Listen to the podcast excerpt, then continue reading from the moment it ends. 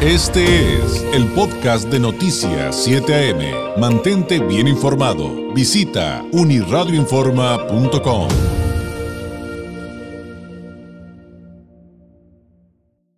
Usted sabe que durante toda esta semana hemos estado haciendo un ejercicio para entrevistar a líderes políticos respecto a las expectativas del proceso electoral en Baja California 2020-2021, pero obviamente también vamos a hablar con el árbitro.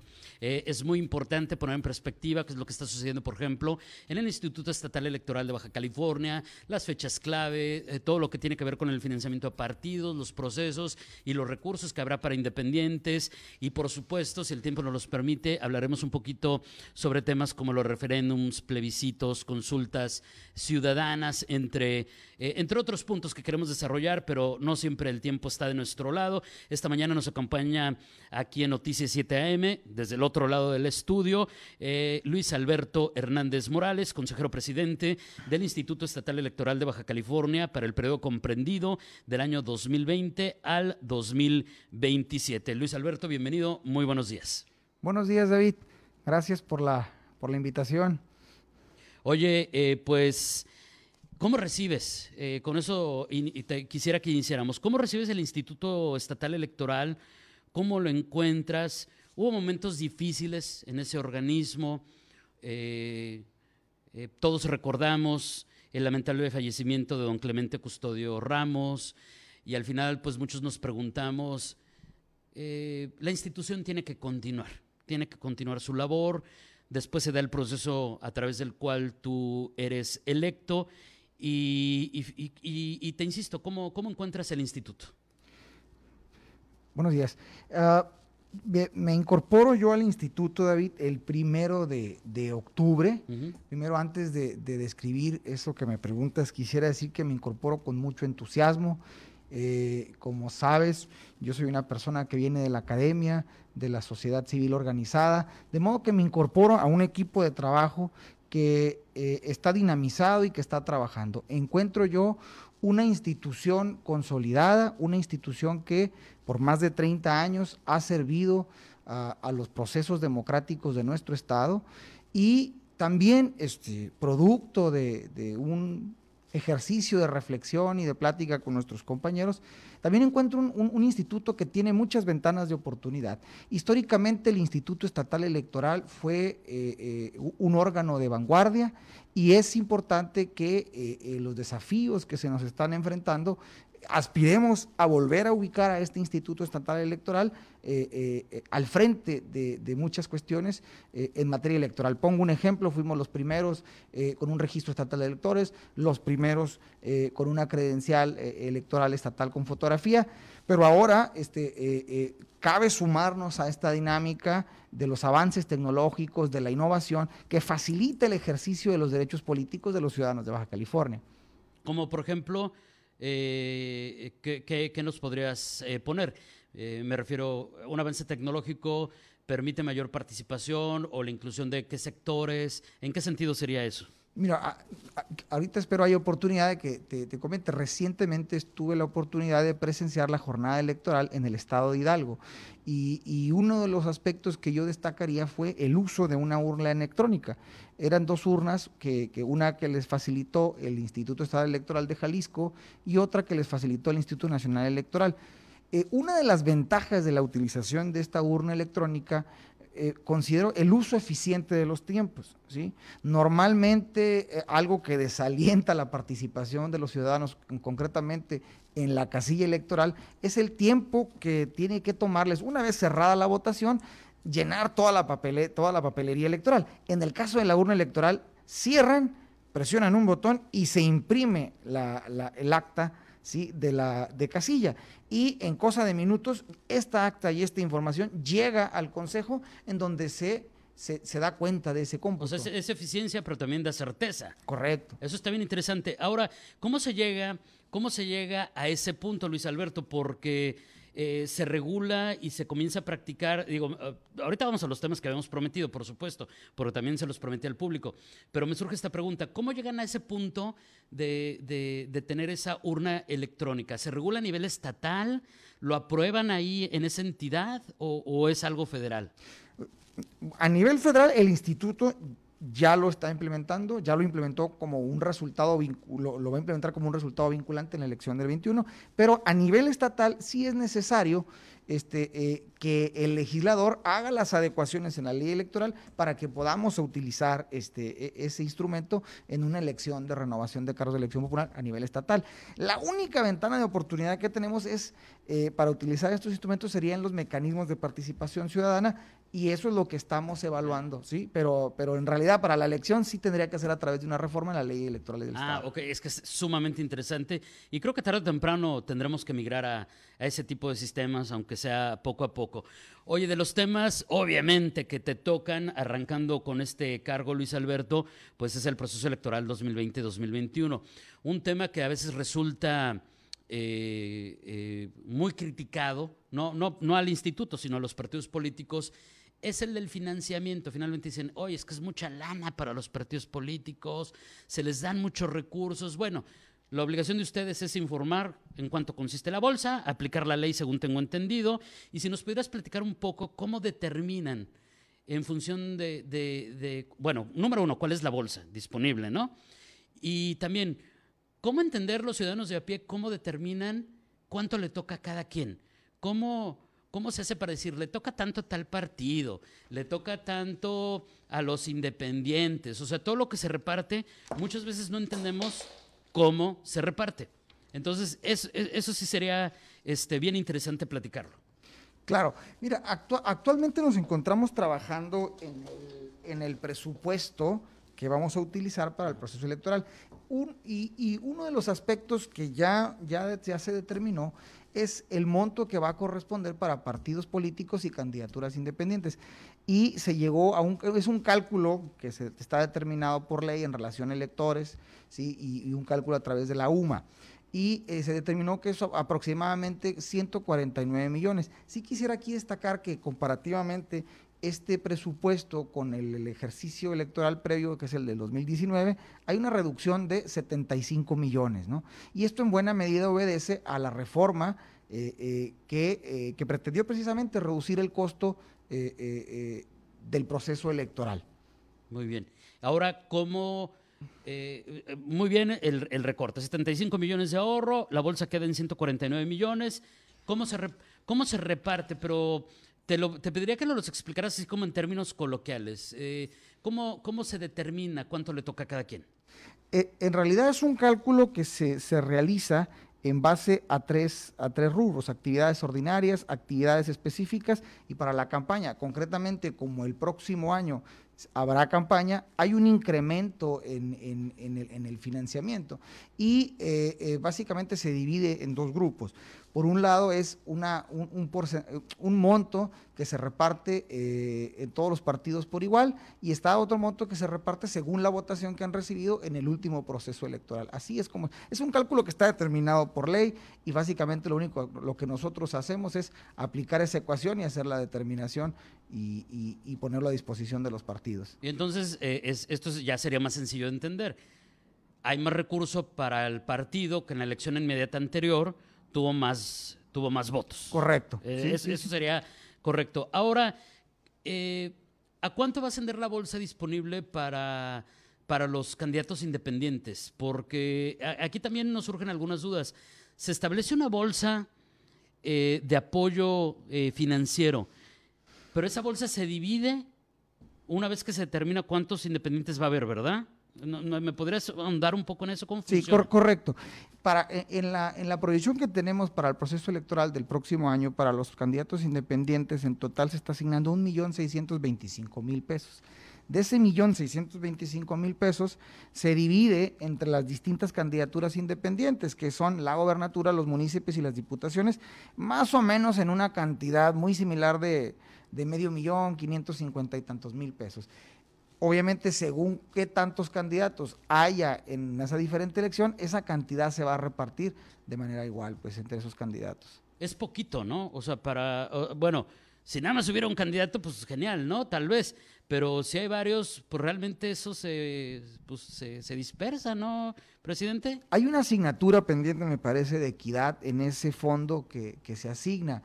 Yo diría que eh, eh, si viene siendo cierto con la reducción del financiamiento de la que estoy hablando, de 75 millones, comparativamente con el proceso anterior, se reduce esa brecha. Sin embargo, aún está pendiente que, que hagamos algo porque sea más equitativo en este financiamiento, sin duda. Pero por lo pronto a nosotros como autoridad electoral nos corresponde aplicar la ley tal y como está diseñada. Muy bien.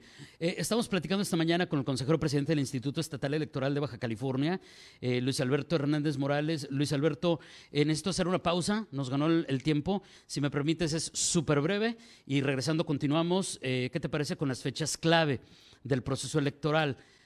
hay que aclararle a la ciudadanía, pero eh, te pediré que, que ahondes en ello, que aunque hubo cambios en las fechas en Baja California, vamos a ir a votar la misma fecha que todo el país, el próximo año, ¿no?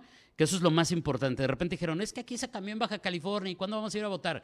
Eso no cambia, aunque para los partidos y los aspirantes independientes Sí hay cambios en, determinadas fechas, plazos y demás. Estamos platicando esta mañana con Luis Alberto Hernández Morales, consejero presidente del Instituto Estatal Electoral de Baja California. Luis Alberto, te preguntaba de cuáles son las fechas clave para el proceso electoral 2020-2021 en Baja California, partiendo de cuándo se convoca. ¿Hubo un cambio? Eso sí, habría que explicarlo un poquito. Hubo un cambio en todo el país, convocaron, si no me equivoco, en septiembre.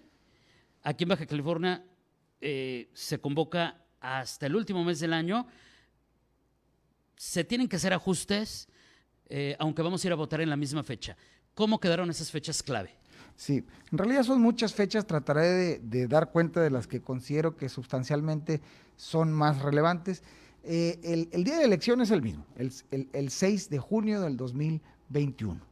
¿Sí? esta elección eh, por primera vez será una, elección inédita en la que de manera concurrente eh, los ciudadanos de Baja California, las ciudadanas de Baja California, habrán de elegir cargos eh, estatales y, cargos federales. Eso es un dato fundamental.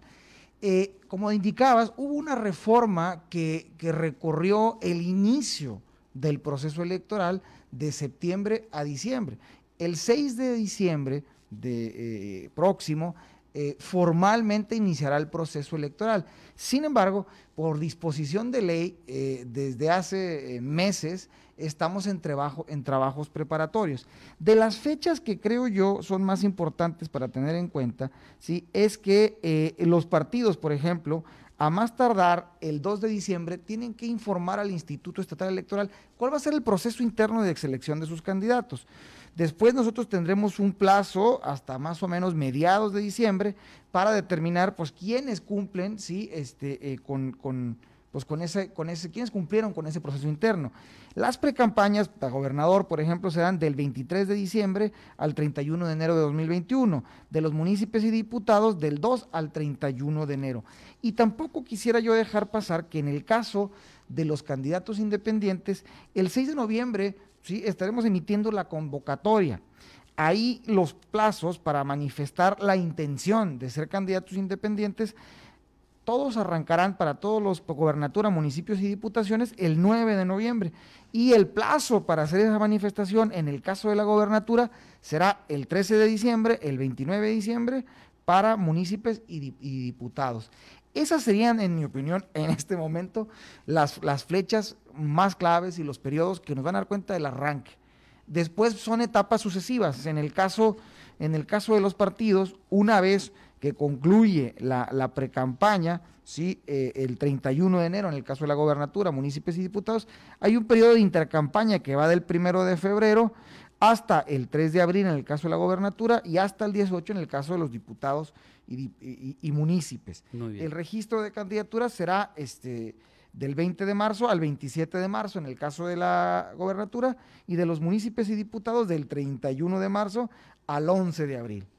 Regresándome a los, a los candidatos independientes, una vez que ellos manifiesten ¿sí? Eh, eh, eh, su intención, la etapa sucesiva es la obtención del apoyo ciudadano.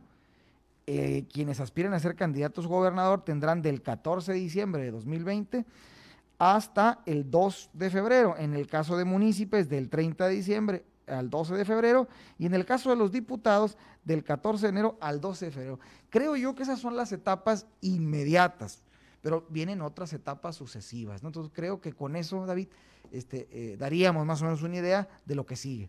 Ahora, eh, cambió en el caso de los aspirantes a candidaturas independientes el número de firmas que tienen que, juntar. Eh, hemos hablado durante mucho tiempo acerca de que parecía que el porcentaje eh, que se planteaba del, apoyo ciudadano que tenía que manifestarse para que obtuvieran su candidatura era eh, desproporcionado, que a lo mejor no era el más adecuado. ¿Esto se ajustó, presidente? Y, o si se quedó, si nos pudiera compartir también en cuánto quedó. Miren, eh, de, igual manera, como en otros supuestos, eh, el, número específico deriva de una disposición que establece la norma. Para el caso de la gobernatura, según eh, la lista nominal, este, al, 31 de agosto, sí, y que corresponde a un 2%, se requerirían 56.972 apoyos ciudadanos. En el caso de los municipios, eh, de Tijuana, ese apoyo asciende a 36.451. Y eh, mencionaría un distrito, eh, el, el 10 serían 4.241. ¿sí? 4.200 para una, ah, una persona que sea aspirante a una candidatura a una diputación local. Correcto, eso varía según el distrito, pero para darnos una idea, para la gobernatura es el 2%, municipios 2.5% y, y diputaciones 2.5%. Muy bien. Ahora, también me imagino que hay una eh, distribución respecto, por ejemplo, un aspirante a, una candidatura a gobernador independiente. Tiene que juntar 56 mil firmas, pero eh, en ocasiones pasadas aprendimos, eh, Luis Alberto, que tenían que ser firmas proporcionales a la distribución de la población en el Estado. O sea, no puede ir por las 56 mil firmas a Tijuana o sea, eh, eh, ¿cómo em, más o menos entender qué firmas de, cuántos municipios, en qué proporcionalidad, cómo funciona esa parte? Sí, se tiene que construir por, lo menos firmas que correspondan a, tres municipios. Sí, este, la, la, recabación del apoyo ciudadano se realiza a través de una, una aplicación en donde de manera muy sencilla se llena la información y se captura este apoyo ciudadano. Muy bien. Ahora, eh, ¿Cuánto tiempo van a durar las campañas? Ya yéndonos, digamos, hasta la fase final de todo esto, antes de acudir a las urnas el 6 de junio, ¿cuánto tiempo de campañas van a tener los aspirantes una vez que ya sean oficialmente candidatos y pueden salir a la calle a pedir, a pedir el voto a la ciudadanía?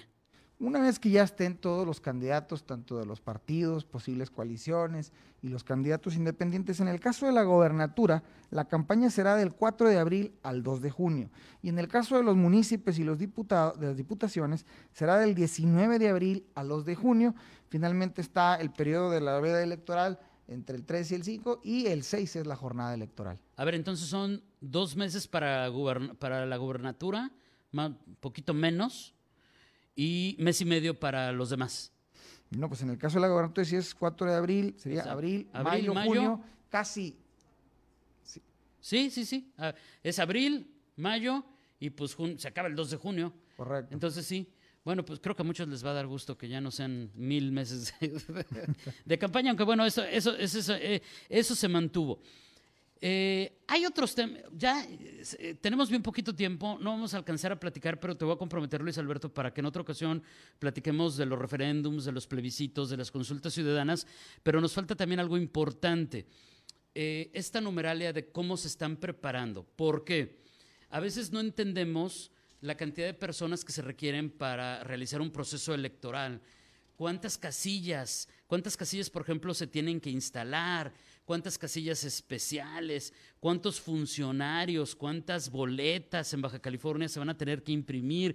A lo mejor mm, no vamos a poder explicar todos por municipio, pero en las cifras más globales, presidente, ¿qué pudiéramos compartir respecto a esto? Brevemente, eh, tenemos una proyección de 5.122 casillas para el próximo proceso electoral, 40, de, 40 especiales. y, y, sí quisiera eh, eh, precisar que a diferencia de procesos electorales previos, hay un reto que tiene el instituto porque en esta ocasión el personal del Instituto Nacional Electoral, que normalmente nos apoyaba en toda la logística, pues ahora como hay un proceso federal, en realidad ellos se abocarán principalmente a preparar y nosotros tendremos que eh, eh, apoyarnos pues este, con 1.281 capacitadores electorales, con 213 supervisores electorales. Adicionalmente, eh, en las mesas de casilla, sí, van a participar 30.700 eh, 32 eh, personas. Esta numeralia en sí da cuenta pues de, un gran esfuerzo de logística y estratégicas que, que, tendremos que adoptar de manera coordinada el Instituto Nacional Electoral y el Instituto Estatal Electoral.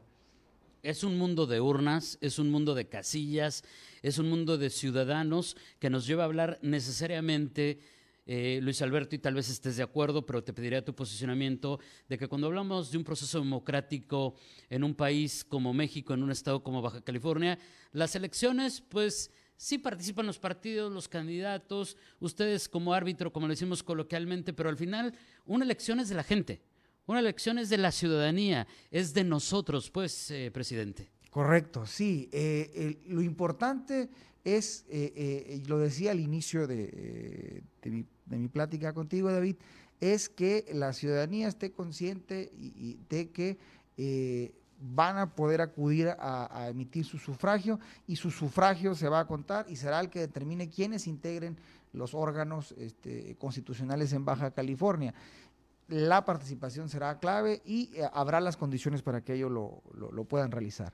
Y el gran reto, eh, viendo eh, otro, gran, otro gran reto, y te pediría también un comentario al respecto, em, será pues reducir el abstencionismo. Lamentablemente Baja California no se ha caracterizado por ser el más participativo. Si volteamos hacia atrás y vemos la historia en esta materia en nuestra entidad, Luis Alberto, hay que reflexión te merece, porque lamentablemente hemos estado en primer lugar de abstencionismo en el país y eso también debe ser este, algo que, debemos cambiar, ¿no? Finalmente. Por supuesto que es deseable que haya una mayor participación por parte de la ciudadanía, sin embargo también yo quisiera decir que, que la calidad de la democracia no necesariamente estaría vinculada a, la participación. Adicionalmente, Baja California creo que está recorriendo una, una senda por distintos mecanismos de participación ciudadana que, que también dan cuenta de esta apertura y de, y, de, la posibilidad de que la ciudadanía controle a, sus gobernantes y participe en las decisiones públicas, ¿no? Claro, por supuesto, sin duda eh, estoy totalmente de acuerdo. Eh, se nos acabó el tiempo. Eh, Luis Alberto, te agradezco enormemente nos ponemos de acuerdo para una nueva plática muy pronto, si nos lo permites, en cuanto tu agenda te lo, te lo, así te lo, te lo permita.